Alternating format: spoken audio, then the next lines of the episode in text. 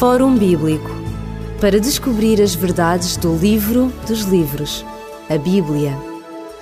Fórum Bíblico. É bom estar na sua companhia. O Fórum Bíblico está uma vez mais consigo para lhe trazer música e para lhe trazer também um diálogo com um tema bíblico que tem a ver com o livro do profeta Daniel. Estamos a estudar as profecias de Daniel, um profeta do sexto século antes de Cristo.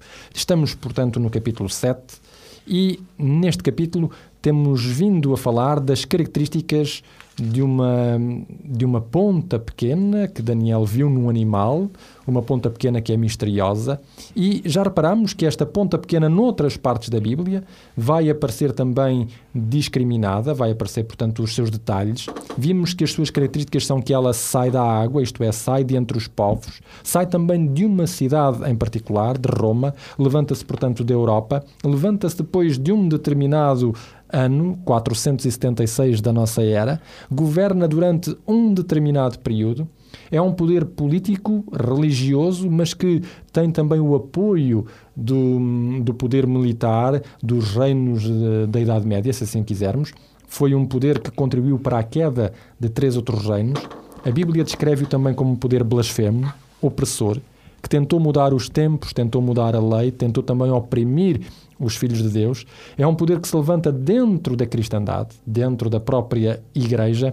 E a última característica que nós assinalamos no programa anterior é que foi um poder que foi ferido de morte, isto é, teve um período em que Uh, por imposição, digamos também, do poder secular, dos exércitos de Napoleão, este poder ficou uh, abafado durante um período de tempo. Hoje vamos dialogar sobre uma outra característica, talvez a mais famosa, aquela que já serviu de base a vários filmes, aquela que anda na boca de muitas pessoas, que inclusivamente certos grupos de heavy metal uh, a têm como sua inscrição. Vamos falar de um número misterioso que a Bíblia menciona, 660 6. Também faz parte das características deste poder. Pastor Melídio Carvalho, muito se tem falado sobre este 666. O que é que a Bíblia diz de concreto sobre este número?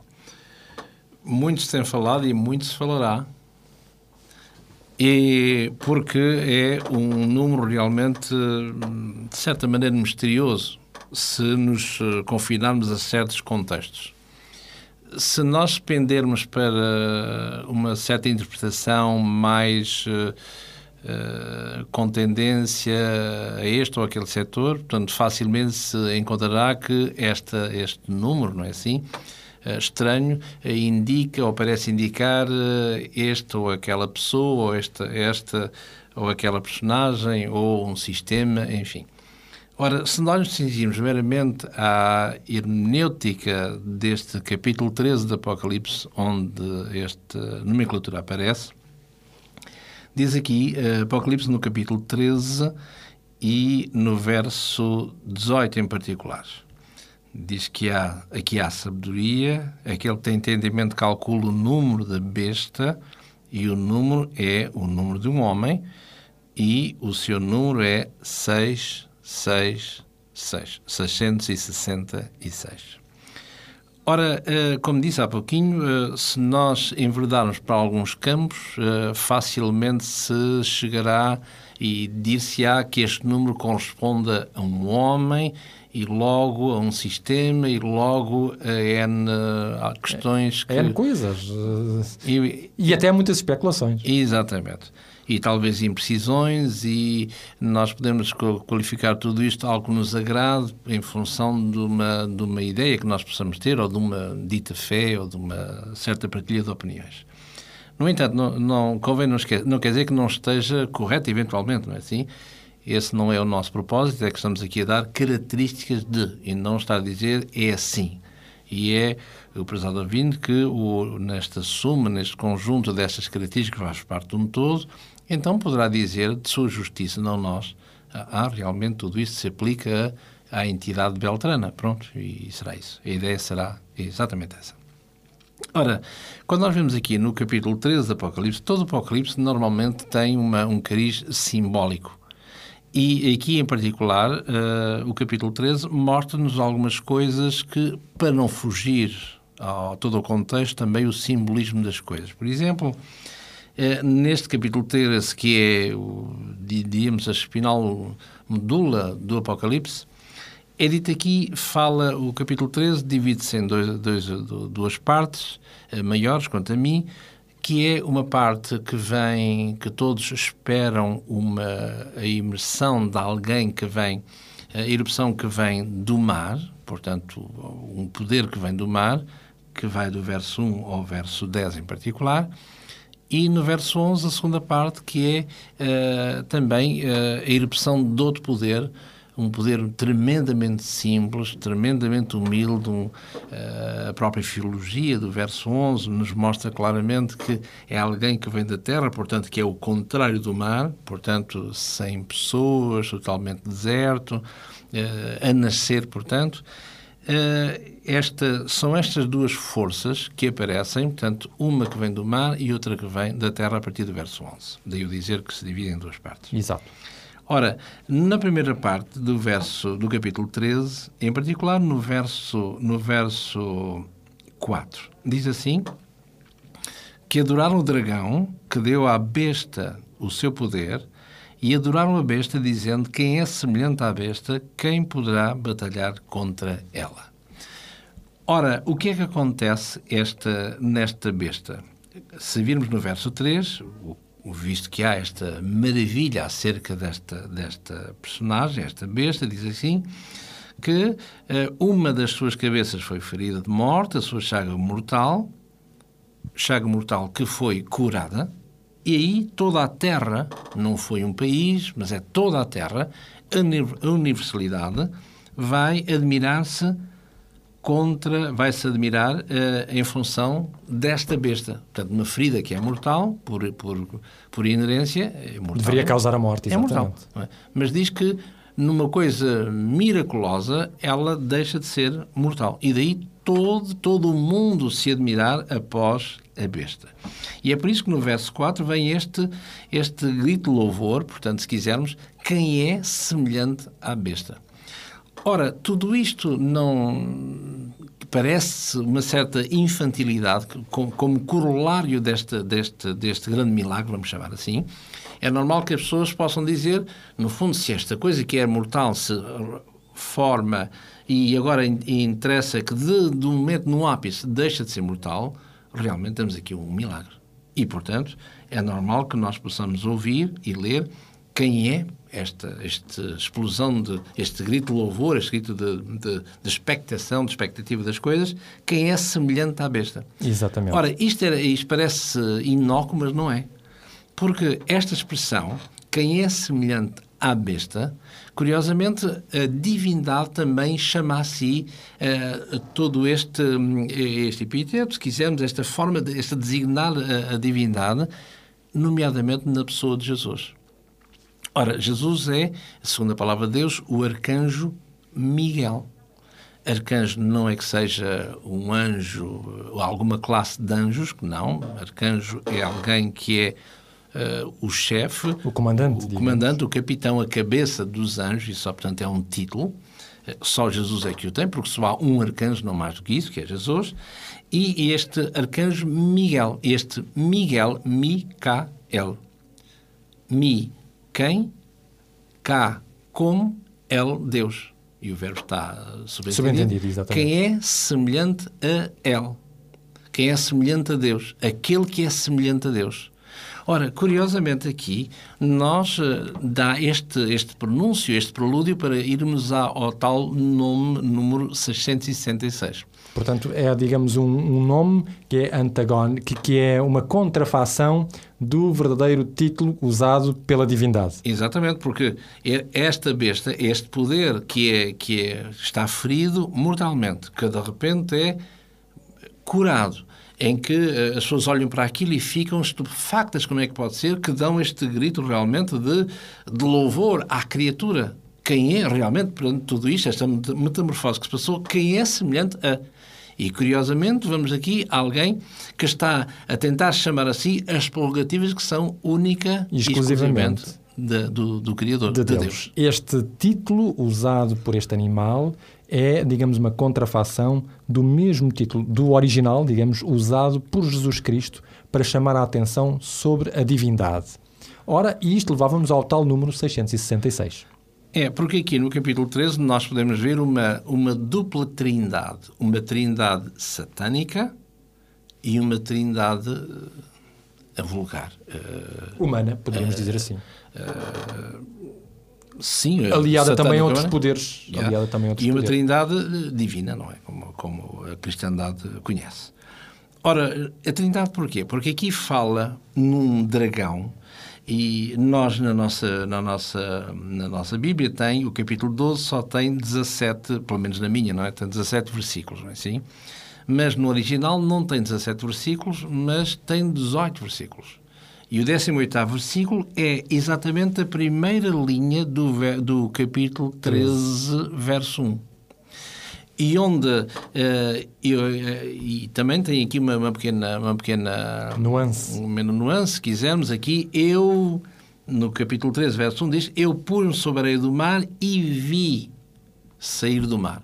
Ora aqui este eu não é eu João mas será eu dragão que está à espera que está junto à praia não é assim à beira-mar e agora aguarda calmamente que do mar saia um meu acólito. E esse é exatamente esta besta. Ora, se nós lemos a segunda parte do texto, a partir do verso 11, não é assim? A segunda parte, como eu disse, como eu florei no início, vemos que há uma outra figura que, que a Bíblia conhece como a imagem da besta. E então o que é que nós vemos aqui? Vemos o dragão, vemos a besta e a imagem da besta. E encontramos aqui uma trindade, como, como vou chamá-la aqui, uma trindade satânica que por oposição à trindade que o cristianismo conhece. Exatamente. Ora, o que é que vemos nesta trindade? Encontramos, eh, quer numa, quer noutra, encontramos vários pontos de, de, de, de contacto. É uma trindade que tem uma igreja, quer uma, quer outra, tem uma igreja. É uma trindade que tem adeptos, quer uma, quer outra, tem adeptos. É uma trindade que tem uma personagem que é o seu, o seu o personagem fulcral, Jesus Cristo na outra, a besta nesta. É uma personagem que se, tem uma ferida de morte, Jesus Cristo a teve, esta também tem. É uma personagem que vai conhecer uma ressurreição, ela vai ser, vai ser uh, unânime, ou melhor, num lado e no outro. E podemos multiplicar, se quisermos, os diversos pontos de contacto entre estas duas formas de trindade. Ora, se nós. Poderíamos ainda dizer que ambas exigem adoração. Exatamente. Podíamos acrescentar várias e todas elas têm ponto de contacto, de contacto entre uma e outra. Onde nós caminhamos uh, a passos largos não só para vermos a identidade entre Daniel e Apocalipse, o que é estranho, como é que um escrito do sexto século antes de Cristo, como é que ele se vai colocar quase no, no limiar, se quisermos, de um segundo século depois de Cristo. É assim? Mas eles são, uh, são complementares, estes dois livros. E reparem que toda a linguagem do Apocalipse 13, nomeadamente uh, do verso 5, 6 e 7, é nem mais nem menos aquilo que serve para, no fundo, que nós estamos a ver, o que nos ocupa não é o, o livro de, de Apocalipse, Apocalipse, mas de Daniel. Mas Daniel, mas vemos toda a linguagem daquele poder que é antagónico aos santos. Porque, se eu ler aqui Apocalipse 13, uh, eh, no verso 5, foi-lhe dado uma boca para preferir grandes coisas de blasfémia uh, e deu-se-lhe poder. E, e, o que é interessante aqui, eu gostaria de chamar, já que, já que falámos aqui, há aqui, há aqui um pormenor no verso 5, não é? Que diz assim: é, E deu-se-lhe é, grandes coisas e blasfêmias, e deu-se-lhe poder. E no verso 7 também tem: Foi-lhe permitido fazer guerra aos santos e vencê-los. Portanto, que é, digamos, digamos, o eco do que é descrito anteriormente no livro do profeta Daniel.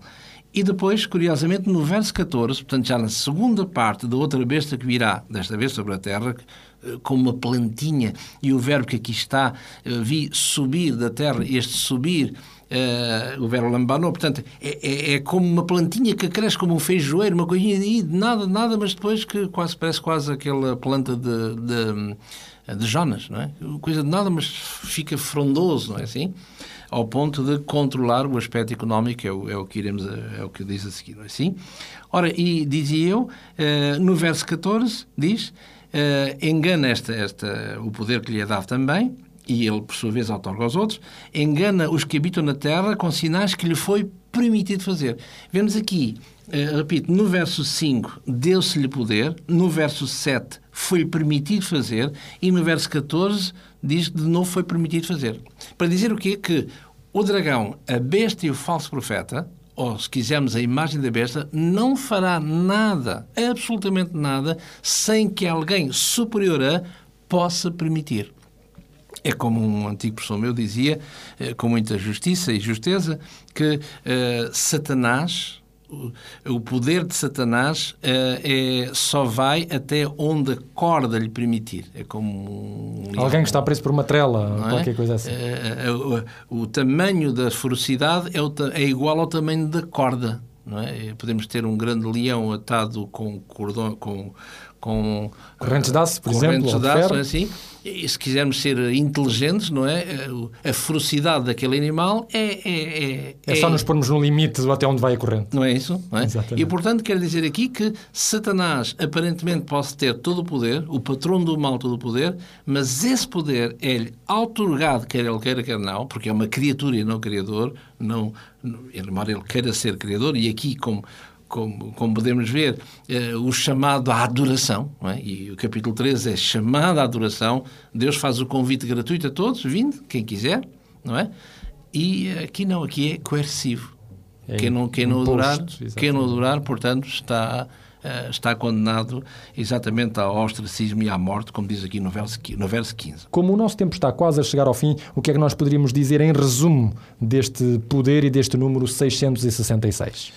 Portanto, como há uma trindade satânica, não é assim? E nós estamos muito na síntese das sínteses, isto é mesmo a síntese das sínteses, uh, repito, porque nós estamos a analisar o livro do Apocalipse. Uh, portanto, há esta trindade satânica do, do, do da besta, uh, do dragão e desta imagem da besta. Portanto, o número do homem, em termos cabalísticos, é 6, imperfeição. E o número da, da o número da, da divindade, em termos holísticos, portanto, uma vez mais, sete, que é a perfeição. Exato. Aliás, mesmo na Bíblia, o homem é criado no sexto, sexto dia. Sexto dia. O dia do homem e o dia de Deus, que é o, é o sétimo, sétimo, dia, que é o exatamente. sábado, não é assim? Porque o domingo nunca foi, o, nunca foi o, o, sábado, nem nunca foi o sétimo dia. Curiosamente, havia programas de televisão no passado recente e no passado já com certo passado, não é? Que alguém ousava dizer que o domingo era o oitavo dia. É uma concepção medieval, é um facto, mas. Não, não nunca, existe, não Nunca percebi como é que o domingo seja o oitavo dia, não é assim? E, e muito menos o sétimo, não é? Porque o domingo sempre foi o primeiro dia da semana, não é? Para haver uma segunda-feira tem que haver uma primeira-feira que, não, que é o missa, não é? E essa primeira-feira, como sabemos, é o domingo. Muito bem. Mas, dizemos ela, nós, portanto, que é, o número 6 é o número do homem e o número 7 é o número de Deus. O 7 é o número de Deus. Ora, e quando vemos aqui neste, é o número do homem de um sistema, como diz Apocalipse 13 no verso 18, não é assim? Uh, vemos que claramente que é todo um poder que quer ser Deus, sentar-se no trono de Deus e autoproclamar-se Deus que curiosamente é aquilo que o apóstolo Paulo diz magistralmente na sua segunda carta aos Tessalonicenses no capítulo 2 e a partir do verso 4 em diante. Exatamente. Poderíamos nós dizer que este, este 666 pode ser aplicado a toda a tentativa, toda a religião humana que se quer colocar no lugar de Deus? É, porque sabe que nós humanos temos um grande handicap. Eu posso ser o presidente do maior país que o, que o mundo conhece, todos sabemos o que é que estamos a dizer, que país é esse, não é assim? Podemos ter todo o poder, todo, todo o poder. Com um estalar de dedos temos todo o poder. Mas não somos omnipotentes.